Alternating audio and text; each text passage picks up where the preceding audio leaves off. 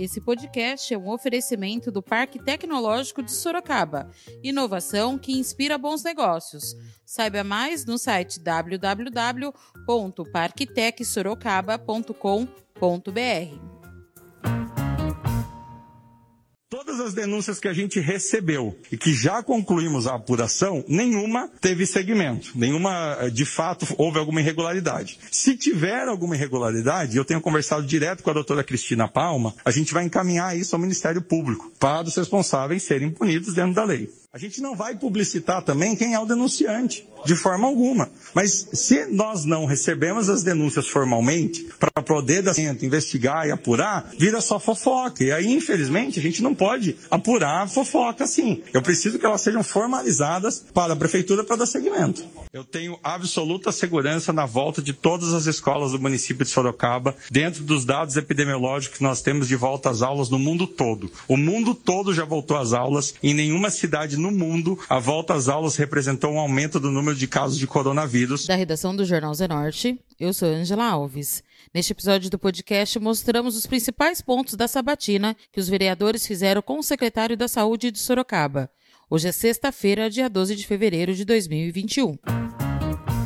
O secretário da Saúde, Vinícius Rodrigues, esteve na Câmara durante a sessão ordinária ontem, quinta-feira, dia 11, para sanar as dúvidas dos vereadores em relação ao processo de vacinação na cidade. Convidado pelo presidente Cláudio Sorocaba, do PL, a utilizar a tribuna, o secretário ressaltou que o município segue rigorosamente o Plano Nacional de Vacinação, definido pelo governo federal, e a grade repassada semanalmente pelo governo estadual.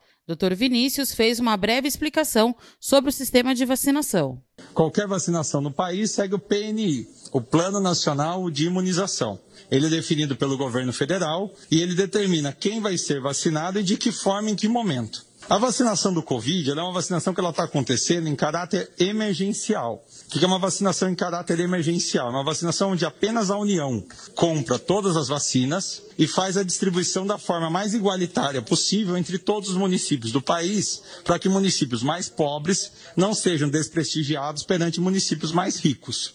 Dentro disso, o Estado de São Paulo, cada Estado, obviamente, ele cuida da grade de distribuição nos seus estados. Então, a União adquire todas as vacinas, faz a distribuição dessas vacinas entre os estados e os estados distribuem entre os municípios. O que, que o Estado de São Paulo tomou como referência para fazer a grade de distribuição?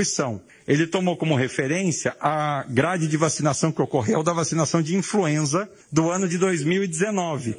Então, quantos profissionais de saúde, quantos idosos em tal faixa etária o Estado entende que tem em Sorocaba? Ele usa a grade de vacinação da influenza de 2019. Por que, que é importante isso? Porque essa grade não bate exatamente com os dados do IBGE, mas a gente deve respeitar essa grade. Então, quando o Estado me manda, ele manda assim, por exemplo, ó, que nem a vacinação de hoje. Ele mandou Sorocaba recebendo tantas doses, tantas são primeira de Coronavac, tantas são para quilombolas, tantas para indígenas, tantos para idosos acima de 85 anos. O Estado sempre faz dessa forma para nós todas as semanas.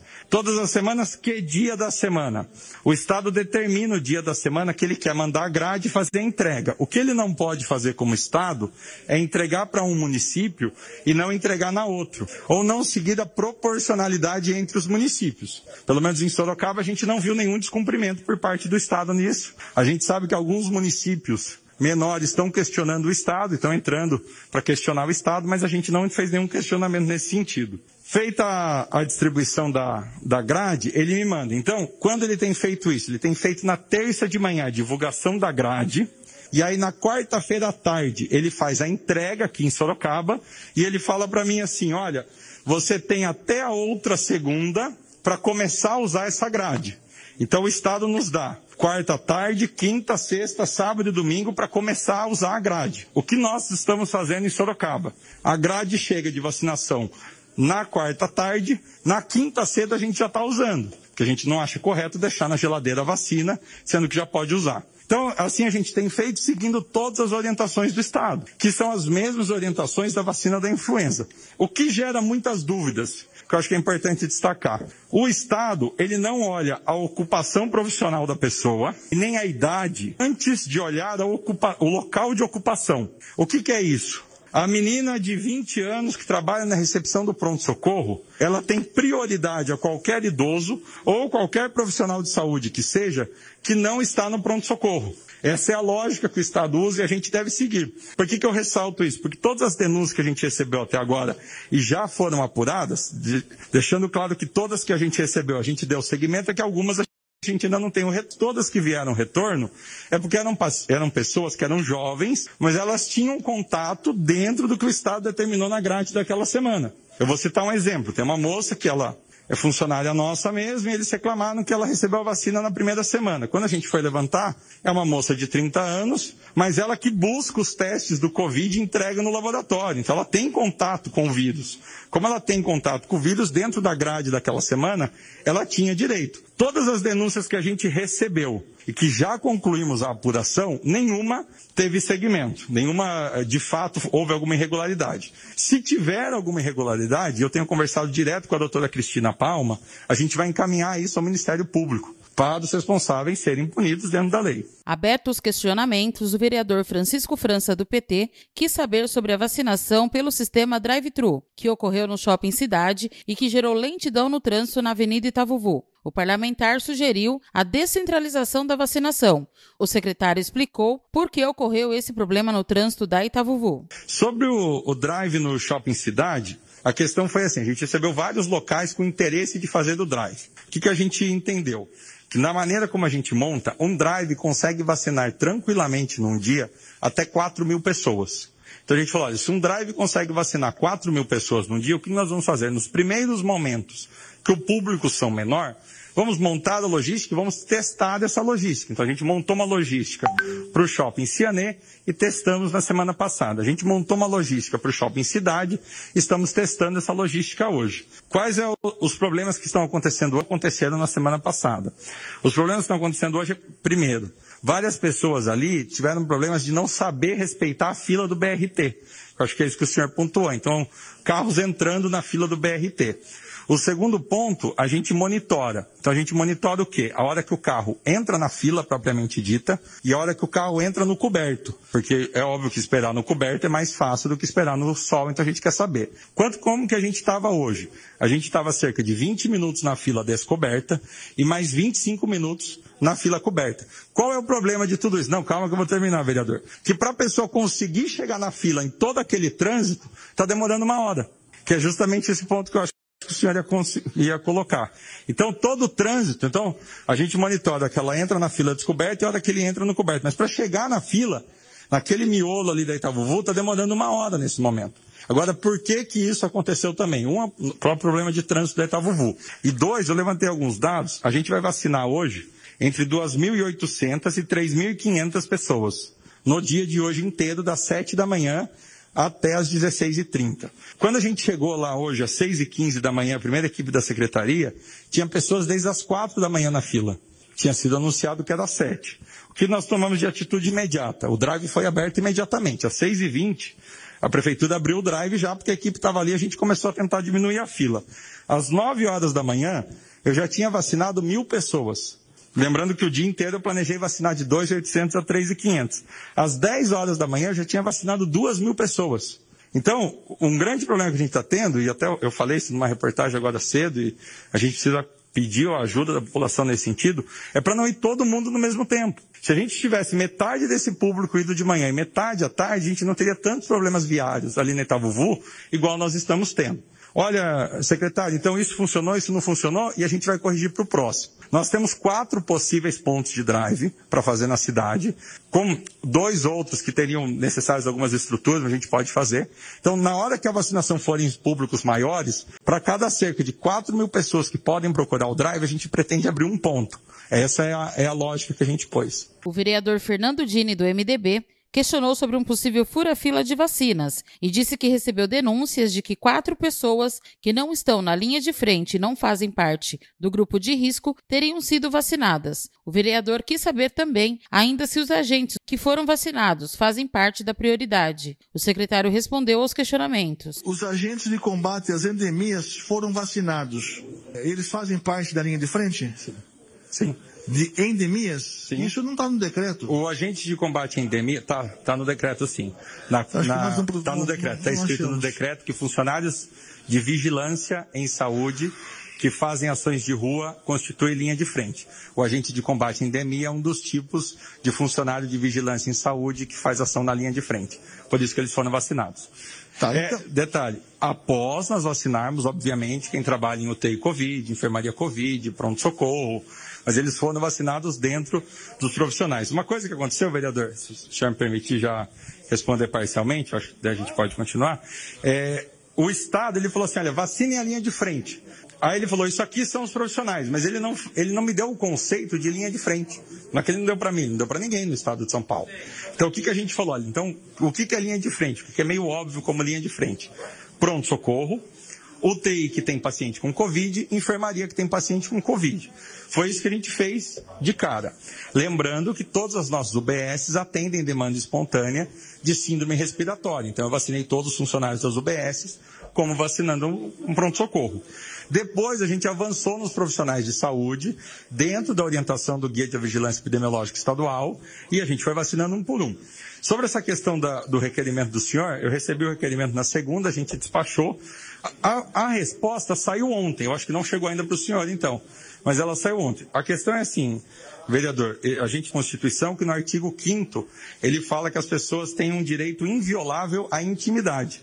A gente tem uma lei geral de proteção de dados no país que foi aprovada no passado. Então eu não posso divulgar o nome e o CPF das pessoas que estão sendo vacinadas ou não. Nós fazemos uma alimentação ao governo do estado, então entre prefeitura e governo do estado é passada essa informação, quem é a pessoa, documento, onde que ela tomou, número do cartão SUS, assim como o estado faz essa comunicação com a União. Mas a gente não pode publicitar, olha, o, o vereador tomou, o outro vereador tomou. Eu não posso fazer isso porque eu desrespeito a intimidade o direito da intimidade das pessoas. É, em relação às queixas, né, de denúncias e tudo mais, o que eu tenho pedido é assim, para elas serem formalizadas. Nós temos um processo administrativo na prefeitura aberto para investigar todas as denúncias de irregularidades que chegarem. Então, toda denúncia a gente investiga. Ah, a denúncia que aconteceu no hospital fulano. A gente vai lá, pede explicação para o hospital fulano.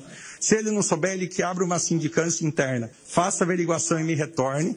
E tudo que tiver, se a gente achar qualquer irregularidade, porque ainda não comprovamos nenhuma, mas se a gente comprovar qualquer irregularidade, isso vai ser entregue ao Ministério Público. Então, assim, não tem nenhum. Ninguém está escondendo nada, não tem nenhuma denúncia, ninguém tem nada debaixo do tapete. O problema é assim, vereador, que nem o senhor falou, ah, tem pessoas que não querem se expor. Mas faça uma denúncia pela ouvidoria. A gente não vai publicitar também quem é o denunciante, de forma alguma.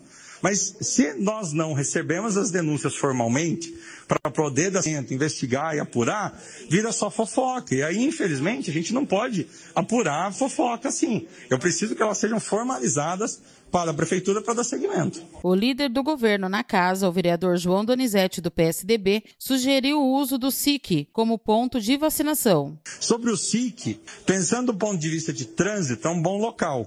Qual é o problema do SIC? Ele é muito aberto e é muito sol. Então, quando foi feita a vacinação de febre amarela, tiveram problemas tanto com a temperatura do local da vacinação, por causa do sol direto, quanto as pessoas ficavam esperando muito tempo no sol. Como eu disse no shopping, a gente está conseguindo cronometrar tempo de fila no sol 40. e tempo de fila na sombra, para melhorar. Esperar na sombra é muito mais fácil.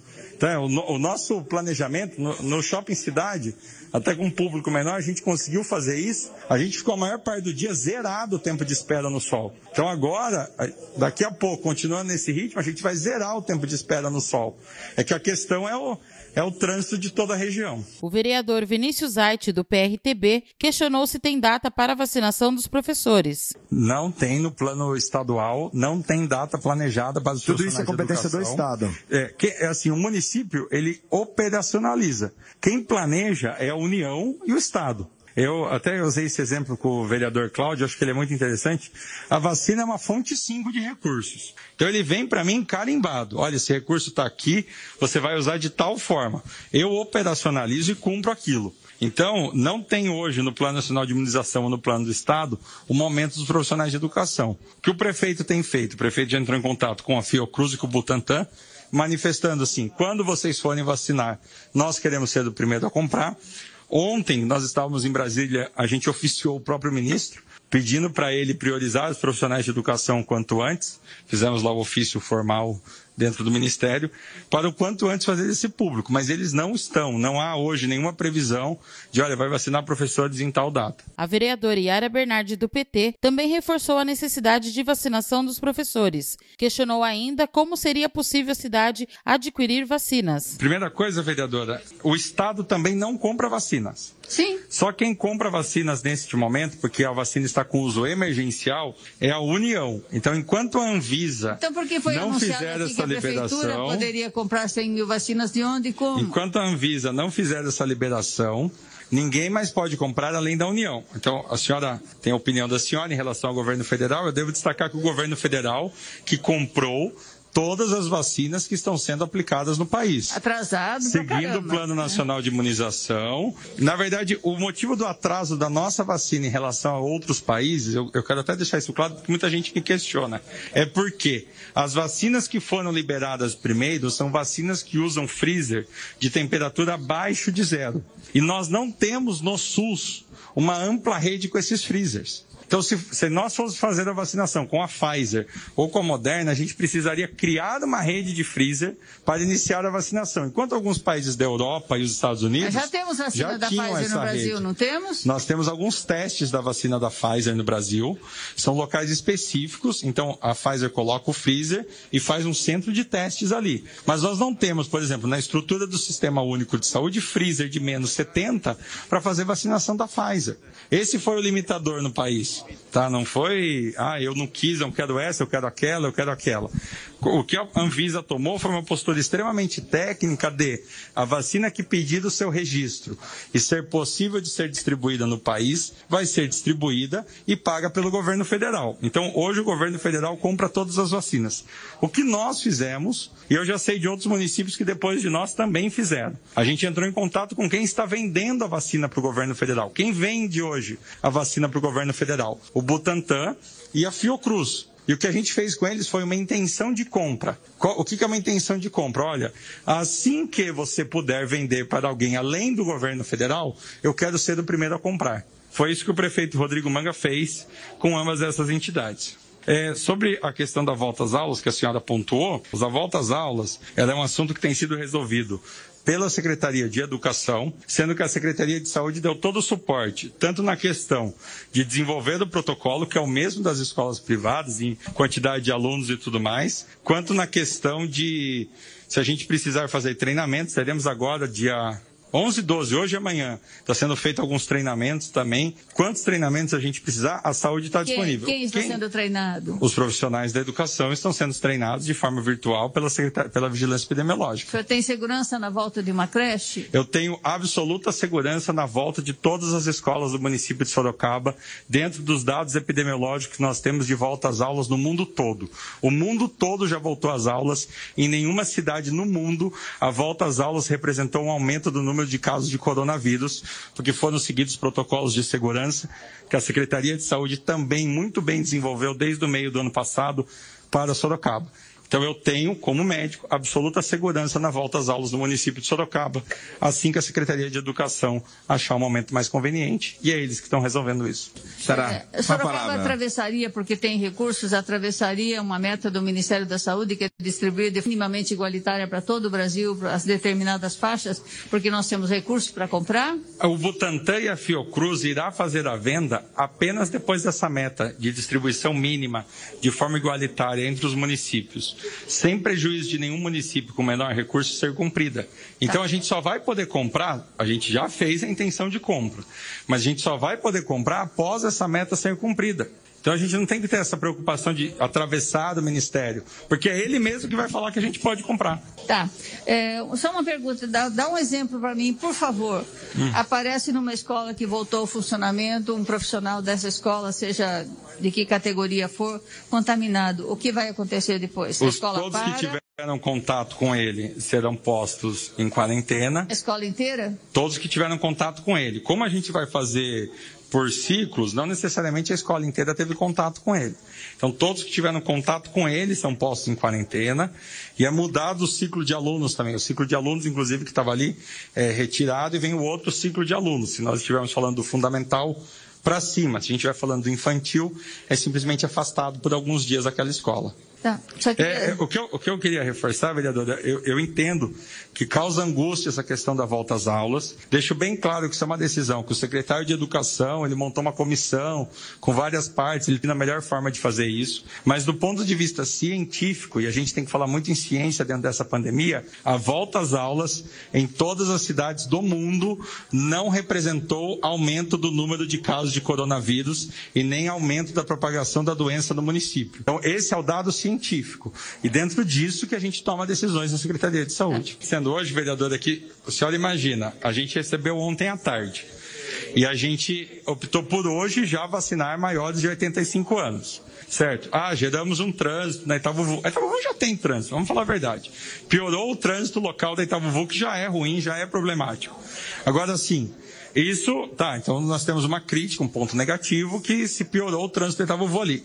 Agora, a senhora imagina se eu falasse assim, olha, eu vou deixar essa vacina na geladeira três dias para usar no final de semana para não dar trânsito. Era outro ponto negativo. Nós temos que escolher o que a gente acha melhor para a população.